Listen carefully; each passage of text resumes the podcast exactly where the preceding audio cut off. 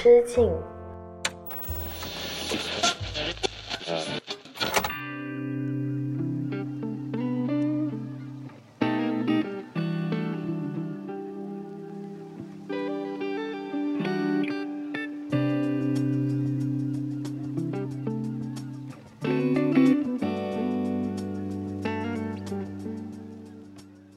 大家好，欢迎回到一人之境，我是阿车，这里是青年媒体，我要我与你旗下的一档单口音乐类播客。星期一的晚上，一人之境依旧陪伴着你。那今天的话题是什么呢？其实是源自我最近跟一位读者的聊天。这位读者呢，其实已经关注我有三四年的时间，那么久了。然后期间呢，我们有一句没一句的，偶尔会聊一下天。但是呢，最近他给我发来一篇很长的微博，然后呢，跟我讲述了他最近的一些感情的困扰。我也好好的抽出了一大段时间陪他聊了一下。其实他向我倾诉。的感情问题很简单，它的核心就在于说，他感觉自己在喜欢一个人的时候，会忍不住做出很多像表演一样的东西。当这种表演持续的时间够长之后，他慢慢的分不清他到底是喜欢眼前的这个人，还是喜欢他在喜欢这个人时候所做出的那些动作跟表演。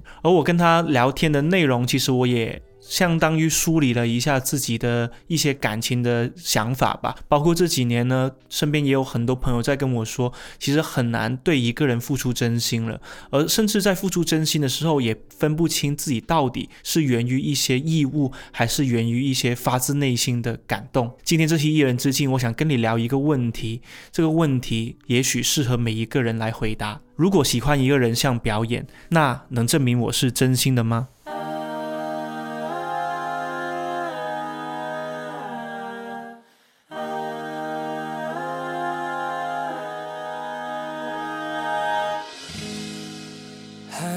잘 있어 보자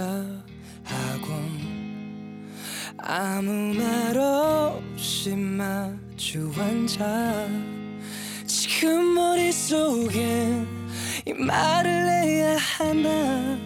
만나? 원하지 않지만 한없이 끌어고 있던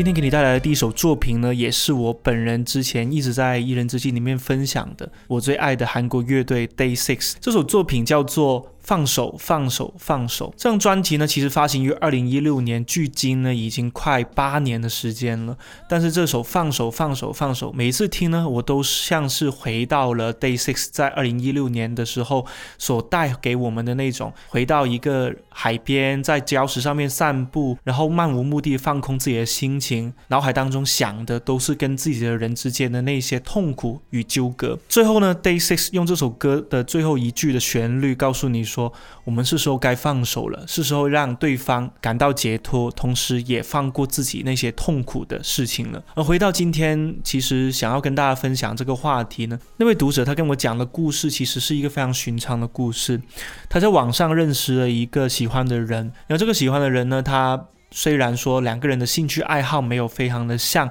但是呢，聊天的氛围感觉非常的不错，甚至他们在线下见面一两次，两个人一起去江边散步，晚上一起去吃宵夜，甚至某个周末两个人相约去。市区的某家手工肥皂店去亲手做出两个人的那个手工皂，像这么浪漫又文艺的情节呢？其实我听着前面的部分呢，我又觉得非常的心动，或者说替他感到非常的甜蜜。但直到后面他开始跟我讲说，他其实每一次在约对方出去之前，他都要在脑海当中演练一遍，什么意思呢？开口的时候要跟对方说些什么话，才能让对方感受得到自己在想念他，又。或者是两个人肩并着肩走在江边的时候，自己的一些是肢体语言是否要更加的亲昵，才能让对方感觉得到自己是向着他的？又比如说，在两个人告别回家之后，是不是要在对方回到家之前，就要首先在微信里面问出那一句“你到家了吗”，以此来表现出自己对对方的重视？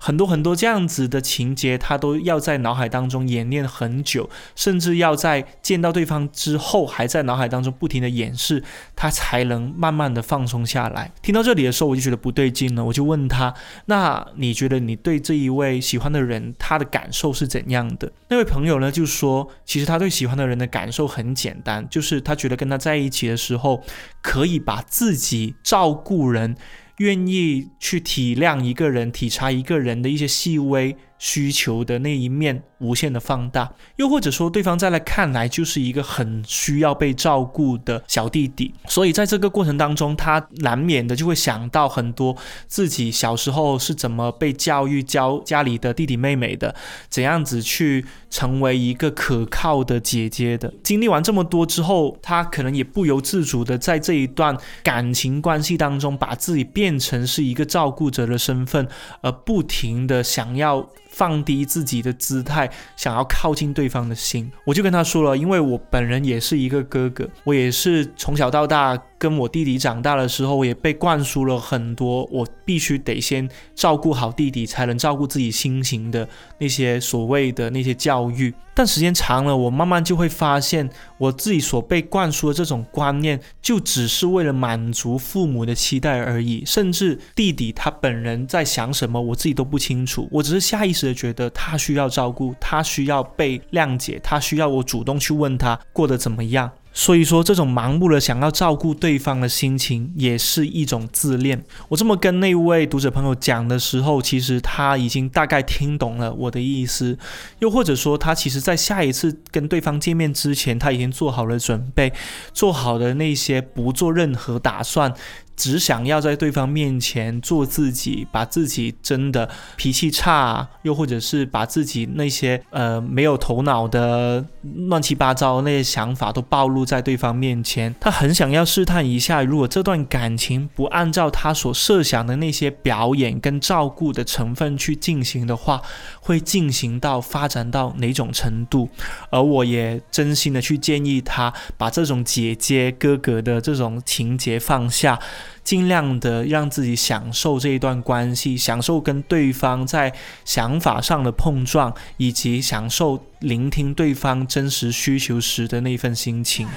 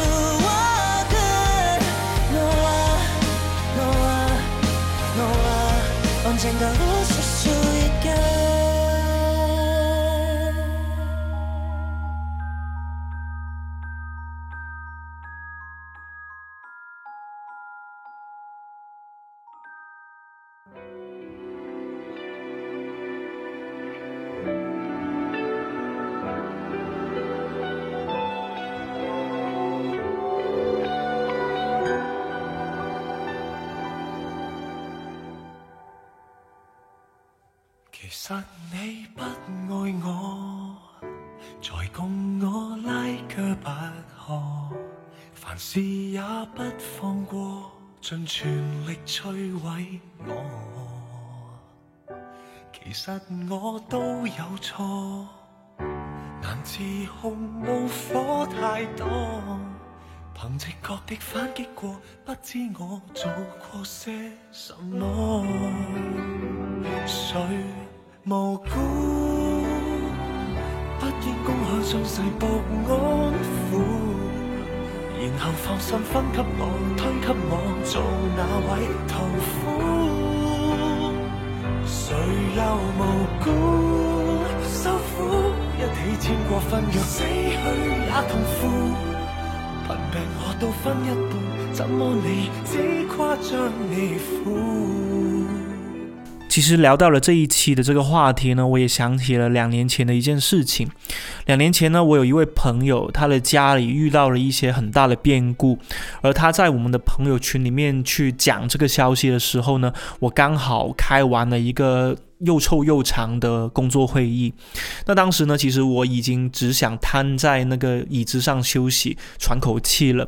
窗外呢，其实已经天黑了，然后又没有吃饭，肚子又超级饿，我整个人都非常的疲惫。但是呢，只思索了两秒钟，我看到群里面的這個消息的时候呢，就抓起外套就下楼了。电梯下降了二十秒里面，我已经跟我呃群里面的其他一些朋友呢，就商量好了怎样子去安慰他，去去照顾他，呃，去哪里见面，哪里喝酒聊天会比较方便，氛围会比较适合，然后以及几点钟见面，以及其他我们可以为他做的一些。事情，当时呢，我还记得我给那一位朋友发了一条很简单的消息，我跟他说别担心，待会见面聊吧。”其实换做任何人听到这里的话，可能会想象到我可能是一个在朋友眼中很靠谱、很安心的角色，但是在打车去安慰朋友的那条路上，我还是会忍不住在想啊，誒，我是因为真的想做这件事情呢，还是说我只是把它当成了维持靠谱人设的必要任务？就有点像现在大家所看到的，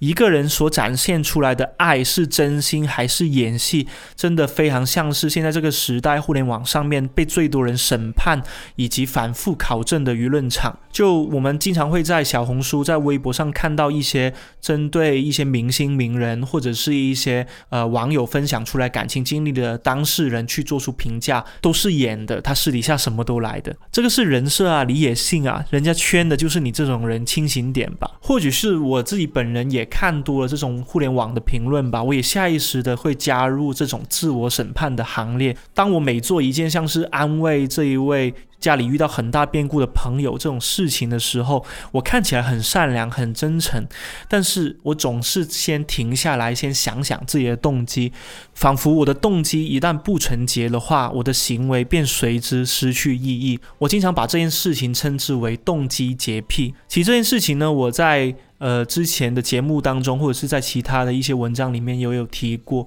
就是我们总是会反复考证自己心里面到底做这件事情是演的，还是出自真心的。又正如那一位读者朋友跟我分享这个故事一样，他有时候确实也分不清自己是以姐姐的身份在照顾对方，还是说以一个真的喜欢对方的身份，在慢慢的靠近对方的心。但对于我来说，其实我把这件事情分享给那一位家里遇到变故的朋友，或者是身边在群里面也同样经历这件事情的朋友之后，他们会经常笑我，笑我傻。他们说啊，干嘛要想那么多？你本来做这件事情就是一件很善良、很真诚、很值得去被感恩的事情啊。我们真的如果要论证每一个人做那么多件事情都是否是出自真心的话，那真的怎么讲都讲不完。的，所以，所以当我们去看待一个人的时候，千万不要看他说了什么，而是要看他做了什么。今天给你分享的第二首歌呢，同样是我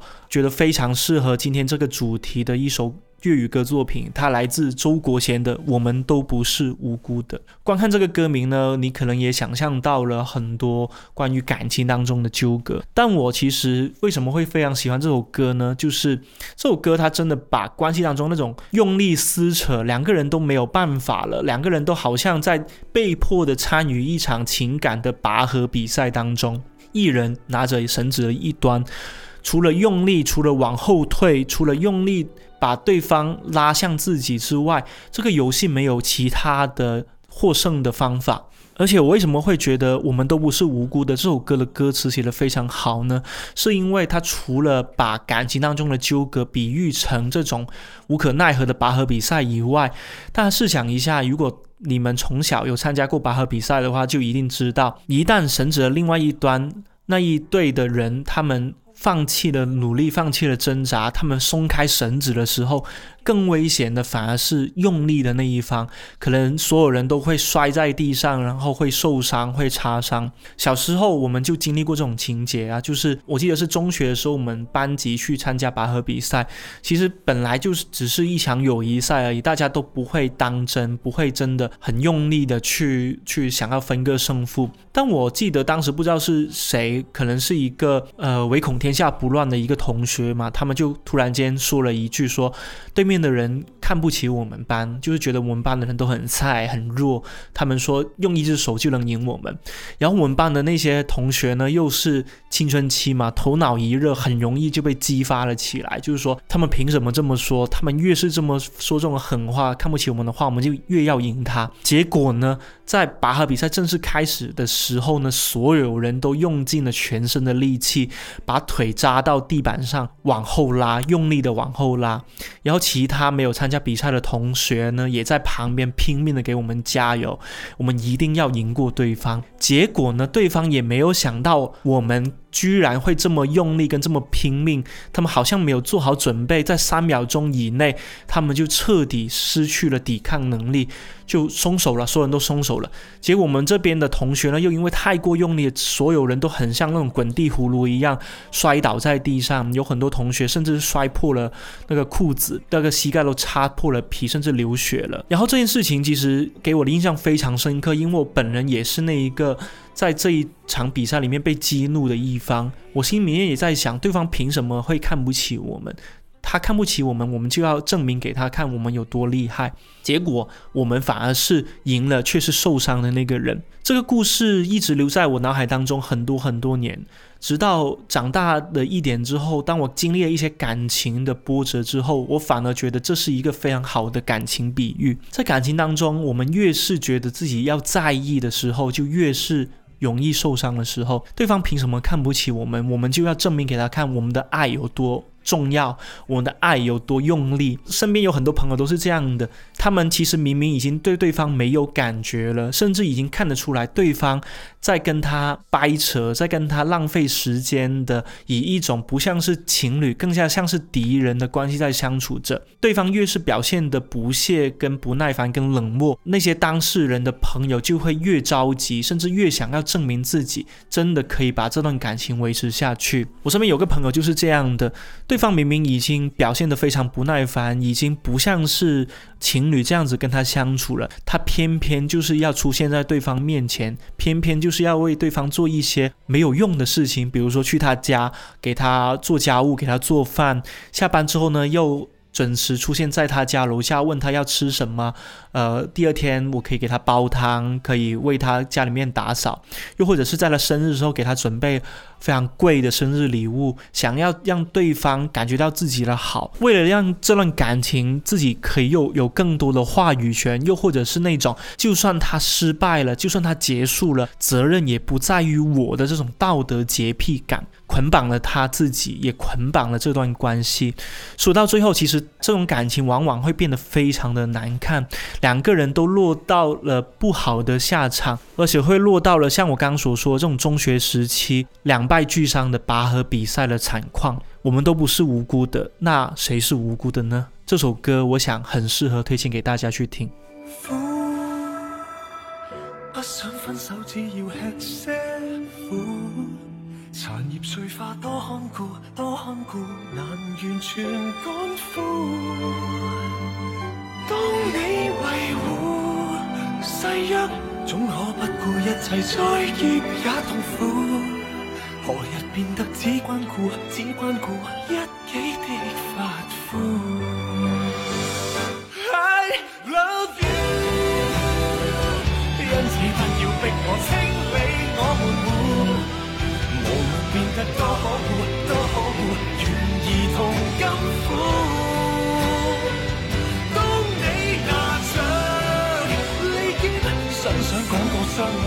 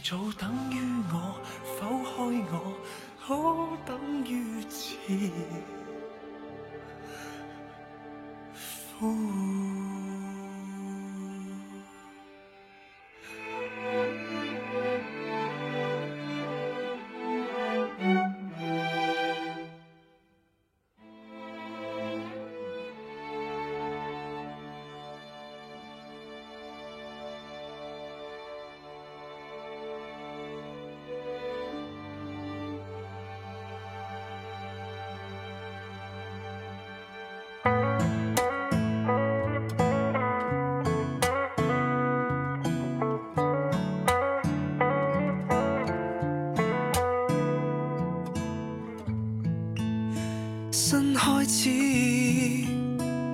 是嗎？如你忐忑的嘴臉說穿了嗎？講真的一切也許都注定嗎？傻瓜高興吧，人生苦短，我始終要懂講再見，畢竟有太多改變，你需游历冒险，何不痛快落下这句点？你记得记得安好，像我都很好，时候已都不早，我想临别一次跟你的拥抱，抱紧这秒感觉以及温度，来足够往日子回味着多好，答应一切都安好，乐趣在清早为你祝禱。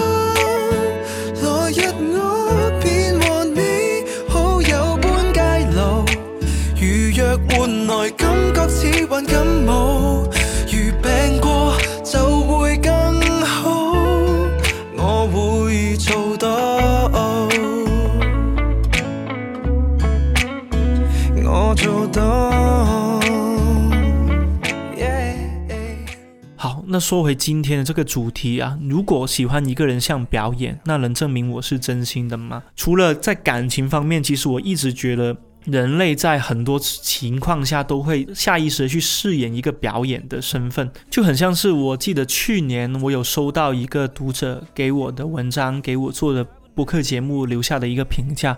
他说：“阿车啊，你分享的故事跟文章呢，总是有一种从害怕当中寻找自我的感觉。”看到这句评价的时候，我确实会觉得他描写的非常的对，因为我回想起以前我喜欢写的那些文字跟故事，喜欢讲的那些音乐的一些背后的一些创作背景，我都是非常喜欢一种感觉，叫做痛觉。就比如说什么样的感觉是痛觉呢？害怕、现实。上这些词呢，往往出现在大家眼中的时候，它会变成是那种抓人眼球，甚至在下意识我就会觉得这完全戳中了我的心境的那种词语，因为这些词本身就依附在人的痛觉跟味蕾之上，而我认为我自己对于痛觉的感知呢，是明显远比那些甜味的感知强烈的，特别是我身边认识很多朋友，包括我看到像。今天开头讲的这位读者朋友，他给我分享的故事一样，像我们这样的人一定有很多啊。我们的恋爱呢，谈得像模拟考试，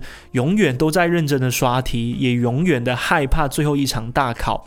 平常呢，我们不管多用功的去念书，多努力的去温习，但是在大考之前，我们还是会非常在意外界的声音。比如说，我们已经足够努力的去备考了，但是呢，那些身边的长辈一些随口口嗨一句说我们不够用功的那些指责的声音呢，总是第一时间会进入到我们的脑海当中，去干扰着我们生活的正常进行。而且呢，这种默默低下头来做题，直到很多年我们才发现，原来做了这种题目，它虽然有意义，但是不需要做那么久。我们已经是成年人了，我们不需要再活在以前大家对于我们的指责跟评价那一套评价体系之下了。我们已经可以有能力去创造自己独立的、自己喜欢的这一套评价体系了。在那个时候，所有的考试都变得没有意义，就像是恋爱，恋爱根本就不是一场考试，恋爱它本身。只是一场体验，体验的好与坏是我们可以把握的，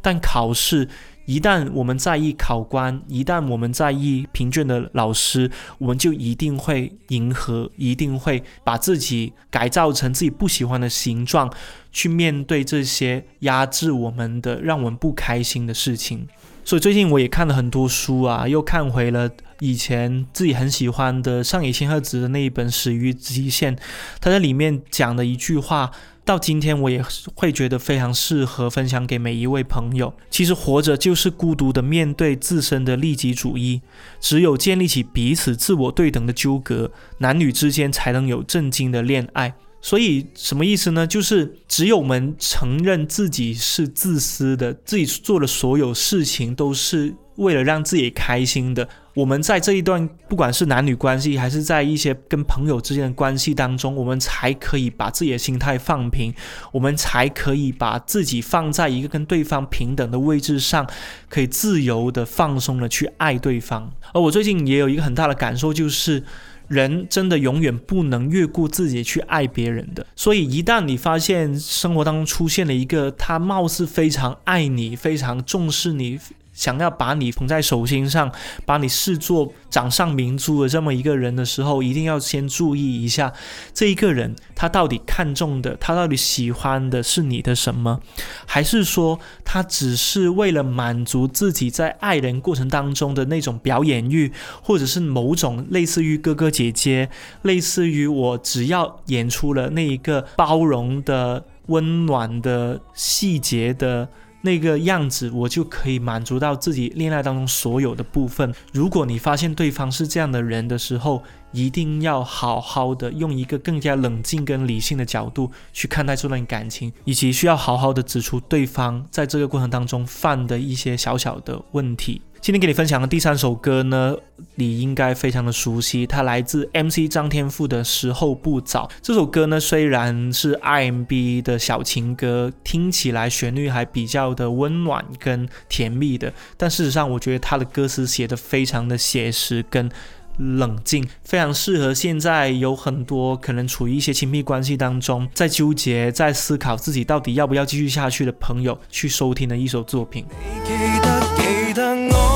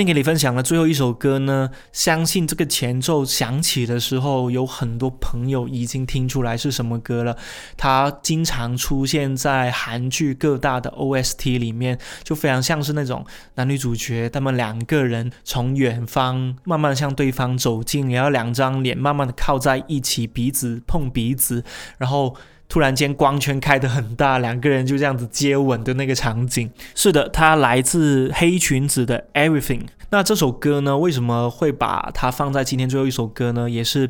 它非常像是我在睡觉之前，在睡不着或者是还没有睡意，我要酝酿一下睡意的时候呢，会躺在床上，然后扭开蓝牙音箱去收听的一首歌。而且这首歌呢，因为它其实上一次听应该是在。